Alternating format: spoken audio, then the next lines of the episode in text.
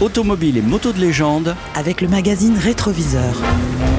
Aujourd'hui, l'Aston Martin DBS 8 cylindres. Dans le milieu des années 60, grâce à la musique des Beatles et au film de James Bond, la Grande-Bretagne est au sommet des tendances et la firme Aston Martin doit se renouveler en faisant évoluer les lignes et la motorisation de sa prestigieuse série DB. et c'est ainsi qu'arrive en 1967 la DBS au look moderne façon GT contemporaine du style Maserati. Ces nouvelles lignes n'emballeront pas la presse. Et quand en septembre 1969 la DBS bénéficie enfin avec un peu de retard du nouveau moteur V8, elle fait alors face aux reproches des puristes.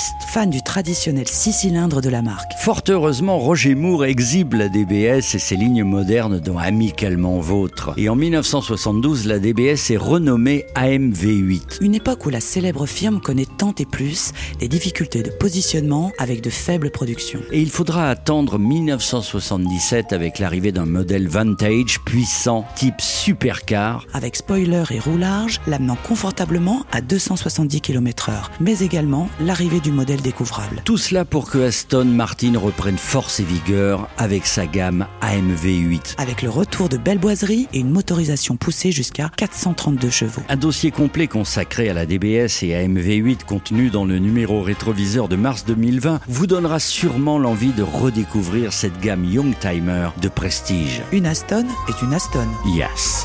Rétroviseur, un magazine des éditions LVA.